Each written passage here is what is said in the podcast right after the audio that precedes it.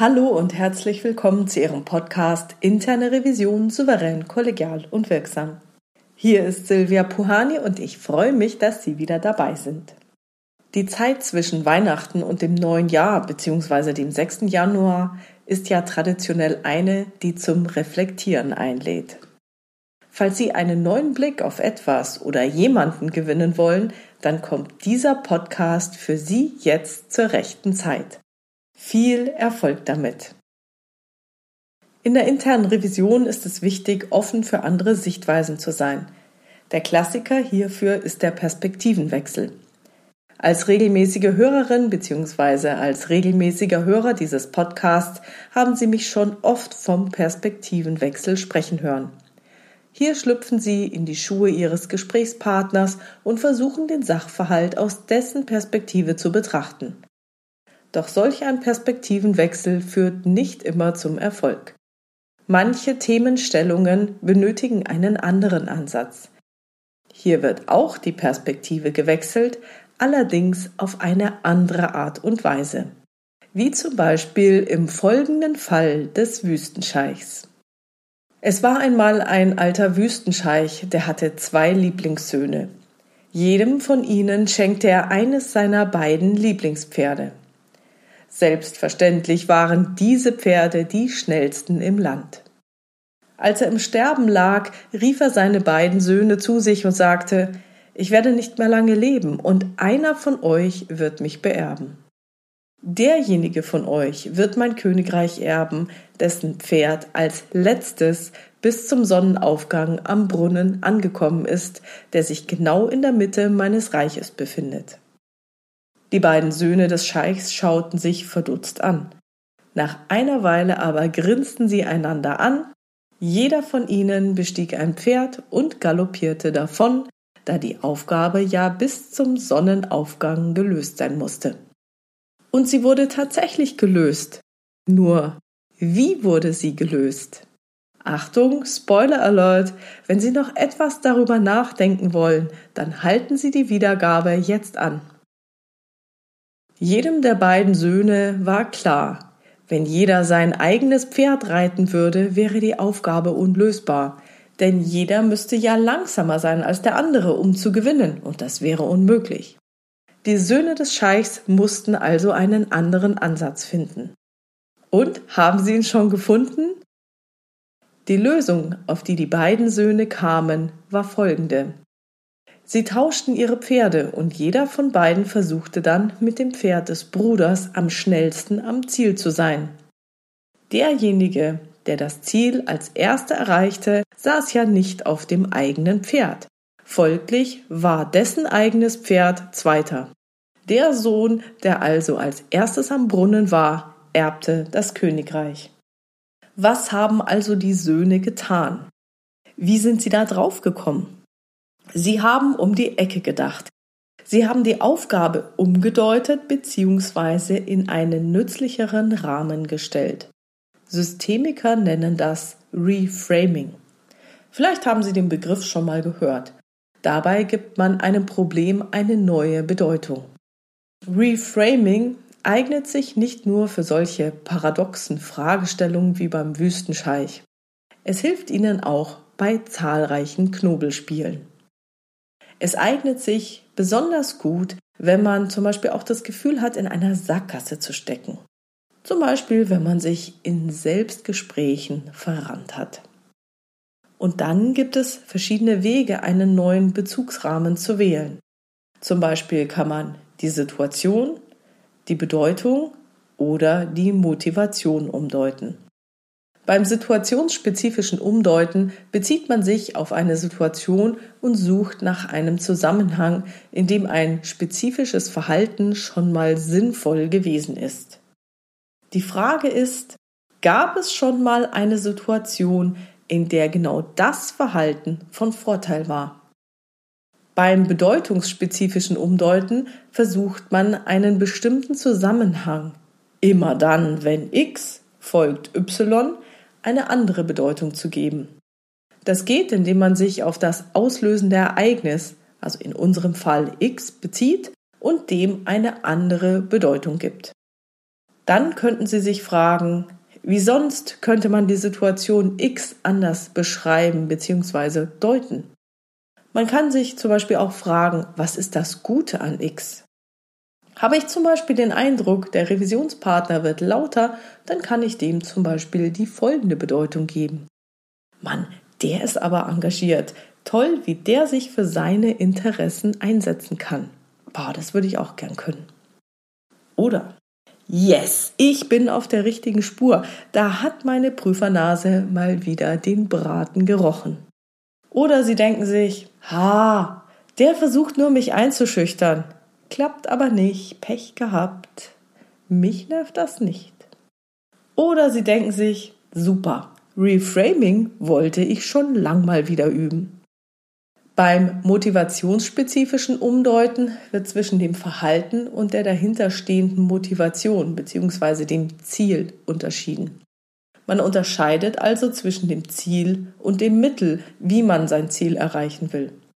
Und dann fragt man sich, welche anderen Mittel, zum Beispiel Verhaltensweisen, Gedanken oder sonstiges, führen zum gleichen Ziel bzw. dienen der gleichen guten Absicht. Und hier wären wir bei der Geschichte mit dem Scheich und seinen beiden Söhnen. Die Söhne haben zu einem anderen Mittel gegriffen, nämlich das Pferd des Bruders zu reiten, um als erster im Ziel anzukommen. In der Praxis ist es jetzt gar nicht relevant, nach diesen verschiedenen Wegen zu unterscheiden. Wichtig ist nur, eine andere Bedeutungsgebung zu finden. Weil man neue Dinge am besten am eigenen Beispiel lernt, gebe ich Ihnen nun eine kleine Anleitung, wie Sie Ihre eigenen Themen auf hilfreiche Art und Weise umdeuten können. Jetzt haben Sie die Möglichkeit, der guten Absicht dieses Verhaltens oder einem bestimmten Gefühl auf den Grund zu gehen, das Sie als störend empfinden. Vielleicht entdecken Sie ja gleich neue Alternativen, die Ihrer Absicht noch besser entsprechen. Okay, los geht's. Denken Sie an ein Verhalten oder Gefühl, das Sie eigentlich gar nicht wollen und das Sie als störend empfinden und bei dem Sie schon immer mal sagen wollen, Mensch, da wüsste ich gern, was da dahinter steckt. Halten Sie doch gerne an, bis Sie Ihr Thema gefunden haben. Ja, und dann überlegen Sie mal, und ich denke, Sie können gut nachvollziehen, dass Sie verschiedene Seiten in sich haben oder in sich vereinen und verschiedene Anteile haben. Versuchen Sie nun herauszubekommen, welcher Anteil das unerwünschte Verhalten oder dieses unerwünschte Gefühl hervorruft. Welcher Teil in Ihnen ruft dieses unerwünschte Verhalten oder Gefühl hervor? Vielleicht haben Sie eine Ahnung, welcher Anteil das sein könnte. Vielleicht haben Sie auch kein Wort oder keine Bezeichnung dafür, sondern nur ein bestimmtes Körpergefühl oder eine Assoziation oder ein Bild oder hören eine innere Stimme. Wofür steht dieser Anteil in Ihnen? Wofür sorgt dieser Anteil? Und welche guten Absichten verfolgt dieser Anteil? Und die Antworten oder Rückmeldungen, die Sie nun bekommen, können natürlich mehrdeutig sein. Vielleicht kennen Sie die richtige Antwort nicht, aber das ist hier in diesem Zusammenhang vollkommen unerheblich. Es genügt völlig, wenn Sie es abschätzen, also wenn Sie eine Einschätzung treffen, welcher Anteil es sein könnte, oder es könnte auch sein, dass verschiedene Anteile in Ihnen koalieren und Ihnen ein bestimmtes Gefühl mitteilen. Lassen Sie sich Zeit. Sie können sich auch langsam herantasten. Da Sie ein untrügliches inneres Gefühl haben, ob Sie der Sache näher kommen oder nicht, können Sie auch Vermutungen äußern und sich des Pudels Kern langsam annähern. Was fühlt sich stimmiger an und was weniger stimmig? Gehen Sie Alternativen durch. Sobald Sie eine Ahnung der guten Absicht dieses einen Anteils haben, ja, dann können Sie kreativ werden und überlegen, auf welchen anderen Wegen Sie diese Absicht, die Funktion, das Ziel oder den Zweck erreichen könnten. Welche neuen Möglichkeiten, die positive Absicht zu erreichen, könnten bestehen. Vielleicht gelingt es Ihnen hier, ein, zwei oder sogar drei neue Wege zu entdecken. Welche Fülle an neuen Möglichkeiten tut sich denn vor Ihnen jetzt auf? Sehen Sie schon welche? Aber keine Angst, Sie sind nicht verpflichtet, das jetzt ein für alle Mal zu entscheiden oder zu verändern. Es genügt nun völlig, wenn Sie die nun neu entdeckten Wege vielleicht mal ausprobieren, ein kleines Experiment machen. Welche der Möglichkeiten scheinen am erfolgversprechendsten zu sein? Wann eignen sie sich und wann eher nicht? Wann vielleicht eher beruflich und wann vielleicht eher privat? Ja, welche Situationen sind das denn, um das mal auszuprobieren? Sie sollten dann aber nicht gleich loslegen, sondern erst noch überlegen, welche Risiken und Nebenwirkungen bestehen könnten, wenn Sie diese neue Möglichkeit ausprobieren. Wenn Sie Risiken entdecken, dann können Sie sich als nächstes überlegen, wie Sie diese Risiken abmildern könnten. Das kennen wir doch, Risk Mitigation. Welche könnten Sie eingehen? Und was gibt es sonst noch unbedingt zu bedenken? Oder vielleicht tragen Sie das Risiko auch und probieren es einfach mal aus. Ganz typisch wäre es nun, wenn sich ein weiterer Teil von Ihnen meldet, der Bedenken hat. Und dann sollten Sie diese Bedenken total ernst nehmen.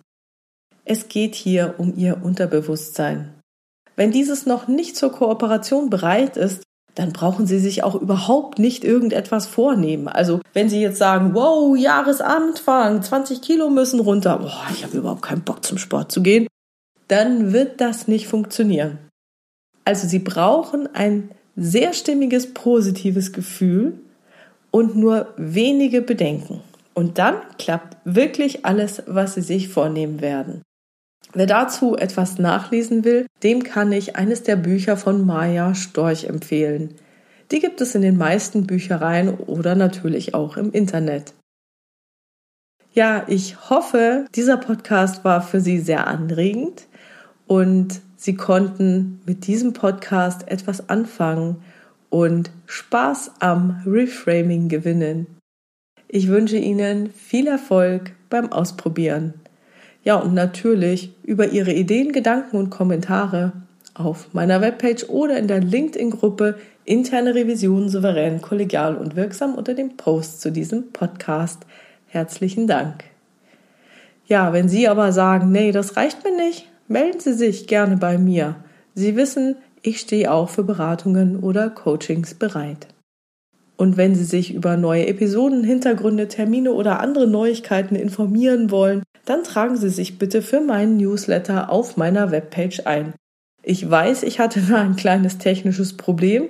Das müsste jetzt mittlerweile gelöst sein. Also wenn Sie schon mal gescheitert sind, jetzt sollte es wirklich klappen.